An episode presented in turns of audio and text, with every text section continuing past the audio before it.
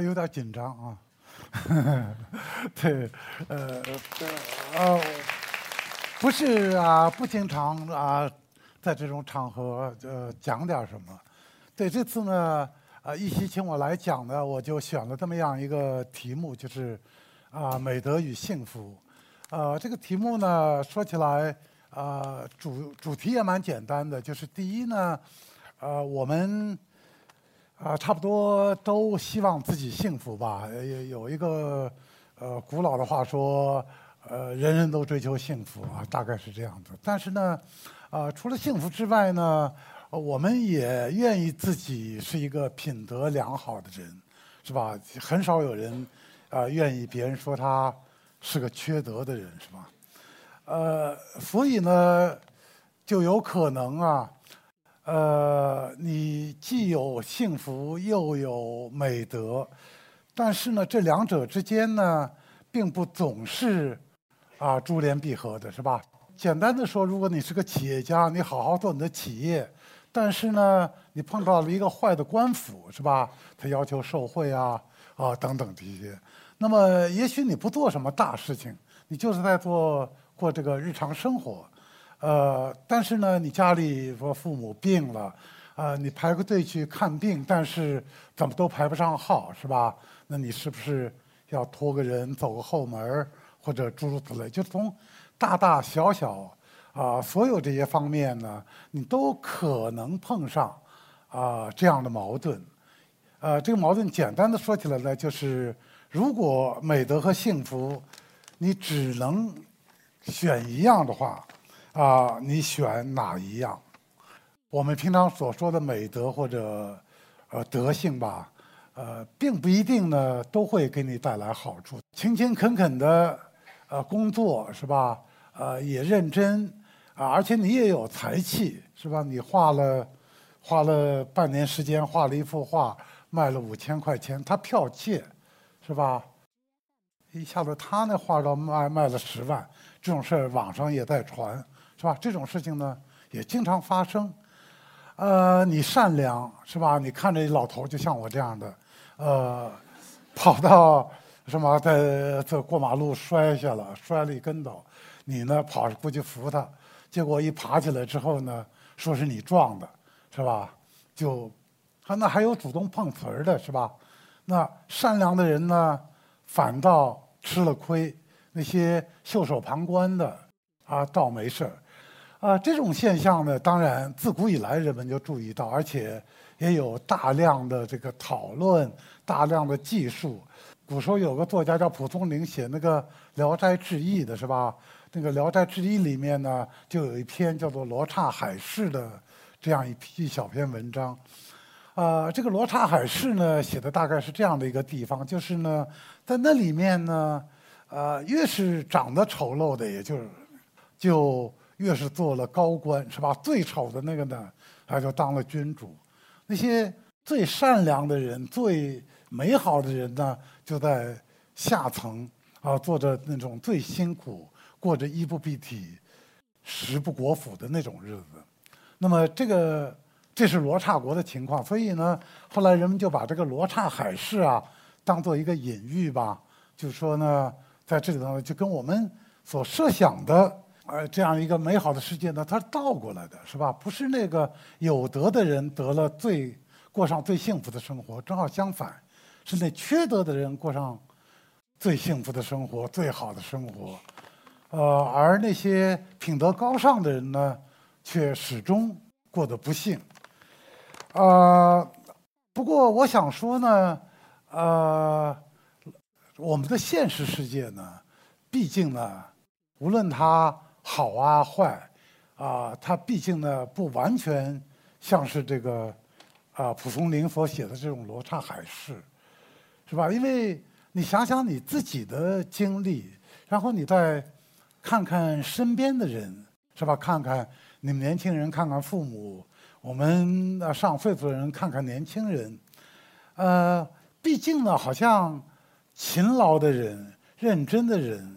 是吧？善良的人、自我约束的人，似乎呢，他们还是呢，能够给自身自己呢，挣上一个好生活。那些成功人士，那些过得不错的人，你看他身上呢，往往还是有很多优秀的品质，而那些懒惰的人、放任的人、放任自己的人，是吧？做事儿不讲规矩的人，往往呢也没有过上什么好生活。你要是放眼自己身边的呢，你会。啊，自己去做出判断。当然，相反的例子很多。也正是因为这些相反的例子呢，蒲松龄会来写这个《罗罗刹海市》，而且我们呢也经常会抱怨、会批评、会指责。但是呢，看到那些不公义的人，是吧？得了好处，那些主张公义的人呢，呃，没得到好处呢，我们会感到气愤。是吧？会发牢骚，甚至会抗议。这个社会一方面当然说说明社会有很多问题，但是另外一方面呢，就说明这个社会呢还没有遭到那个样子，所以我们还会心有不平，是吧？还会去抗议，还会去抱怨。等到我们要是对真正生活在罗刹海市，就像蒲松龄说的那样，所有的人呢就把这样一个颠倒黑白的世界当做一个。司空见惯的世界，当做一个自然的世界。那时候，我们连抱怨呢，可能都忘了抱怨了。而且，美德跟这个幸福到底是一个什么样的关系呢？呃，我们自己想呢，一时这么想，一时那么想，也不容易理出一个清楚的头绪。我们可能会想呢，也许呢，呃。这些美德呢，能带来好生活，但是呢，也不能太急，是吧？要从长远看，它是会带来的。呃，这个呢也有一定的道理，因为狡诈的人、欺骗的人、不诚实的人呢，呃，我们有句话说叫“骗得了一时，骗不了一世”，是吧？呃，但是呢，另外一方面呢，呃，我我们也不能把这个话呢当看得太实在了。因为的确呢，也有那个狡诈的人，一辈子也混下来了；那个公益的人呢，一辈子也没得着好。这些情况呢，也是有的。但是这个问题呢，不光我们会碰到啊，自己会去想。那么自古以来呢，呃，就有很多很多思想家都在考虑这样的问题。所以呢，呃，我们呢，就是下面。稍微梳理一下，呃，就是历史上的这些思想家对这个事情呢，大致有些什么看法？那么我把他们的想法呢，大致归成了三类。啊，第一类呢，就是功效主义的，呃，这个词儿呢，呃，有时候你看通俗书呢，也翻译成功利主义，但是，呃，我还把它叫功效主义吧。按照功效主义呢。这个道德呢，是达到幸福的手段啊。那么功效主义呢，主要是一种啊英国的理论，当然后来从英国蔓延开来啊。其中呢，功效主义有些啊重要的思想家，不知道你们熟悉不熟悉？像这个穆勒呀，像这个边沁啊，这些都是重要的功效主义理论家。第二类呢，我把它叫做啊唯道德论的主张。这样一种主张呢，是只认道德，不管道德带来不带来好处。古代特别出名的这这个道唯道德论的思想家或者哲学流派呢，有一个叫做斯多格的这样的一个思想流派。那么近代呢，康德他的思想啊，他的理论也特别有影响。那么你可以把康德呢看作是唯道德论的一个代表。第三类呢，就是像孔子啊、亚里士多德，我把他们关在归在第三类。那么这第三类思想家，就像孔子、亚多德呢，他们呢把道德放在很高的地位上，但是呢，他们跟这个唯道德论呢不一样。他们认为呢，幸福呢不仅包括美德，而且呢也包括。健康啊，财富啊，长寿啊，等等，这样的一些因素。那么，我先讲一下功效主义的这个理论啊。那么，功效主义的理论呢，他认为呢，幸福呢是我们最终追求的目标。那么美德呢，是获得幸福的手段。啊，这种理论呢，可能在我至少我年轻的时候吧，或者你们年轻人呢，听起来呢，啊，有有一点点俗气啊，就是把美德当做手段，这好像听起来总归不是那么特别义正辞严的那个样子。但是呢，想想我们平常的这个生活，甚至呢，想想我们的道德教育啊，啊，你呢发现呢，功效主义呢也有一定的道理。想我们平常的生活呢，就像我刚才讲到的，是吧？呃，那么的确呢，在这个现实生活中呢，一个诚实的人，一个勤劳的人，一个能够自我约束的人呢，他往往最后是给自己、给身边的人呢。带来了幸福。那么，在这个意义上呢，你觉得，呃，有美德呢，好像是获得幸福的一种手段。那么，在道德教育中呢，我们叫做道德教育啊，呃，那你会听到呢，比如说我们学生啊，那个家呃家长呢，就教育孩子是吧？说呢，你要诚实。那他为什么要诚实呢？那家长可能就说了：“说你骗人不行啊，你骗人啊，这个骗不长的是吧？啊，人家总会要知道的。最后人人都知道你是个骗子，是个不诚实的人，那谁还跟你玩啊？谁还信任你啊？你你听这个是一个很普通的这样的一个说法，但是呢，还是从这个结果上呢来说，是吧？你得不到好处，甚至在更……重要的一些事情上呢，仍然有这样的一种功效主义的教育，啊，比如说吧，我们都知道，啊，有些品质呢，呃，给带给自己带来幸福生活的这个可能性要大一点，但有些品质呢，就不一定能给自己带来很明显的好处，啊，比如像正直，是吧？当然，我们知道正直是一个美德，但是。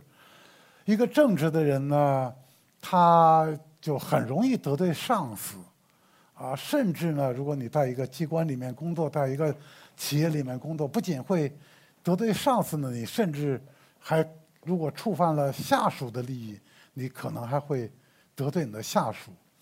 那么，但这些正直的人呢，他急功近利，他去伸张正义，他呢，希望呢，大家都能正直。那么他有时候会说“不自由无宁死”是吧？这种很高尚的口号。但是呢，他有时候呢，他也会这样来呃教育我们或说服我们说：“你不要看是吧？今天呢，这个暴君在迫害这些正直的人，你呢就在旁观，是吧？好像事情与你无关。但是呢。”他今天在迫害这些人，你们都放他过去了。明天呢，这个迫害就会不断的扩大，会落到所有人的头上。在这个意义上呢，你可以说呢，他也还是用这种功效的方式来鼓励我们或者教育我们。啊，我下面引了一句这个圣经上的话，那就是哪怕就在圣经上呢，呃，他也会。这样来信仰上帝、信仰神明。说正直人是吧？你是个正直人，正直人的后代呢，必要蒙福。你家里呢，啊，必有钱财，直到永远。功效主义呢，虽然呢，啊，有时候我们觉得不是一个很全面的学说，但是呢，呃，它也有一定的道理。但下面呢，我就讲讲这个功效主义呢，它的确呢，啊，也有些不足。第一个不足呢，我们刚才已经讲到过了。虽然呢，有些美德有时候或者通常会带来幸福，但是呢，并不是所有的美德，更不是所有的时候都能带来好处。而的确呢，有些恶劣的手段呢，倒能够带来好处。那么这时候呢，如果你只是把美德看作手段的话，那你会不会？为了幸福，为了过上好日子，去采用那些恶劣的手段呢？那么这时候呢，功效主义呢，就有点变成了我们日常话里面的功利主义，就是为了好处不择手段，是吧？那么这种为了好处不择手段呢，呃，在个人生活中呢，是一个很可疑的观念，在这个集体生活中，在我们更大的范围内呢，也是一个很可疑的主张，就是我们知道呢，有很多这个理想主义者呢，后来呢干出了那些相当为人不齿的事情。那么他们一开始的这个辩护呢，都是说啊，为了这样的一个高尚的目标呢，那么我们且不管手段是什么样子的。是吧？目标和手段之间的关系错综复杂，我这不多讲。但是呢，如果你回忆一下你所知道的历史呢，你会看到，如果要是一个政权或者一个政党或者一个集体，他呢，呃，为了高尚的目标，他就不择手段呢，最后呢，往往是会带来灾难的。那么，这是功效主义的一个很。值得怀疑的地方。那么，最从理论上讲呢，更重要的值得怀疑的地方呢，就是呢，美德呢，并不只是幸福的一个手段啊，美德呢，它是幸福的一个组成部分。粗想起来呢，好像我们讲起这个幸福呢，就是吃好、喝好、玩好，但其实你要细想的话呢。啊，要比这多一点儿。多在哪儿呢？就你比如说一个纳粹分子是吧？他呢在那里监管着呃犹太人的集中营，犯下了滔天罪恶。但是呢，战争结束的时候呢，他逃到比如说南美洲去了，是吧？隐名埋姓，在那买了栋房子，反正身上有好多钱，他就过上了太平日子了。像这样一个人，我们会说他过得幸福吗？我们大概不会这么说。啊，你再想象一个官员是吧？他对上吹牛拍马，他对下呃欺压收收贿，他买了好几栋房子是吧？呃，每栋房子里养了个女人，他吃好玩好喝好了。呃，我们说这样的人幸福吗？我们不说这样的人幸福。我们说什么人的幸福呢？我们说那些心地善良、品质纯正的人幸福，就幸福这个概念啊，它天然就包含着相当的品德的成分，甚至我们可以说呢，幸美德呢构成了幸福的这个骨架，啊，它是跟一个人的品质相联系的，啊，它是这个幸福的一个组成部分。如果没有这个骨架呢，我们就很难。哪怕他吃好玩好喝好了，我们也很难说他是个幸福的人。实际上，他自己也很难把自己认作是自己在过着幸福的生活啊。那么下面呢，我简单的讲一下这个唯道德论啊。刚才讲到了这个斯多格派，啊，这个唯道德论呢，他呢认为呢最重要的啊，甚至唯一的人生中重要的呢。就是美德，那你说美德要不要回报呢？也就是说，会不会像这个功效主义者那样说美德呢会带来幸福呢？一个著名的呃斯多克派哲学家叫塞内加的，读书的孩子可能也都读到过他。他的这个著名的论断呢，就是呢，在一个意义上，美德不所求回报，或者你要硬说他所求回到回报的话，那美德本身呢？就是回报。这个另外的一个著名的这个斯多格派哲学家，这个艾比斯科泰德，他本人是个奴隶了。那么他曾经被欣赏、被尼禄重用，但是最后呢，他还是得罪了这个尼禄皇帝，把他打入了这个监牢。那么他也说过一句著名的话，就说呢，呃，美德这个东西呢，是谁都左右不了的，那完全就是你自己能够决定的。呃，一个暴君呢，能够给我戴上镣铐，给我的脚上戴上镣铐，但是呢，他无法禁锢我的心灵或者自由意志。那么这两种观点，功效主义的观点和道德主义的观点呢，你们看到了，就几乎是倒过来的。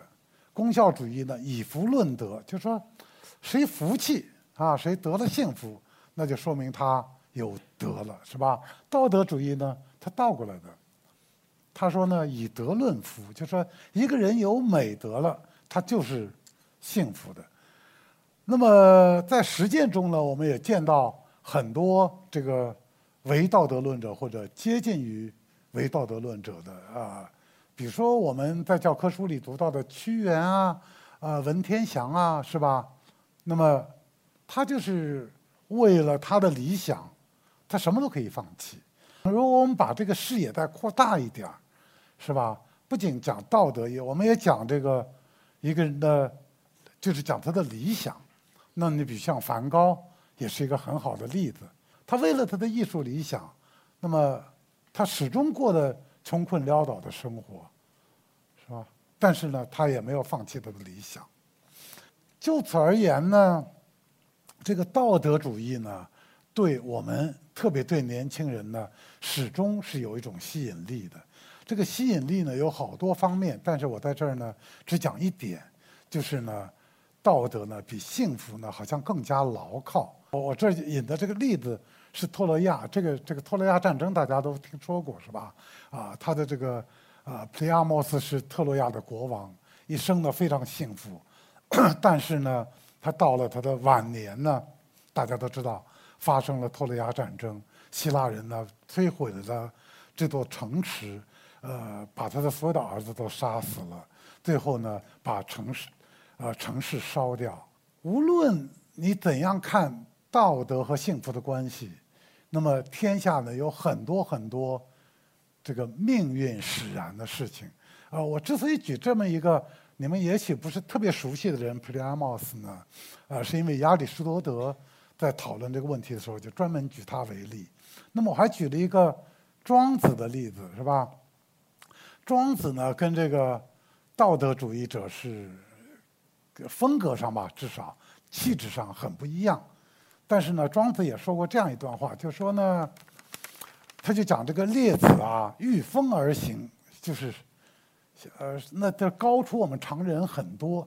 但是庄子说呢，这还不够，因为呢，他御风而行呢，他还有所待，他还等要等这个风。说真正的神人神人啊。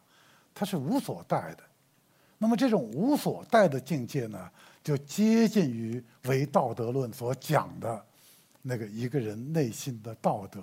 如果道德就是幸福呢，就是你不能剥夺我内心的那种幸福感。但唯唯道德论呢，也有它的短处，是吧？它的这个短处呢，我就列两条，是吧？第一条呢，就是即使文天祥和梵高呢。他们也不反对幸福，他并不是唯道德论的，他能够为自己的理想放弃幸福。但是呢，如果他的理想实现了，我们想象文天祥打败了元朝人，我们想象梵高呢就有慧眼识人，最后呢给了他幸福生活，他呢并不会拒绝。当然了，如果梵高过上了幸福生活，他呢，是不是还能画出那么好的画？这是另外一个问题，是吧？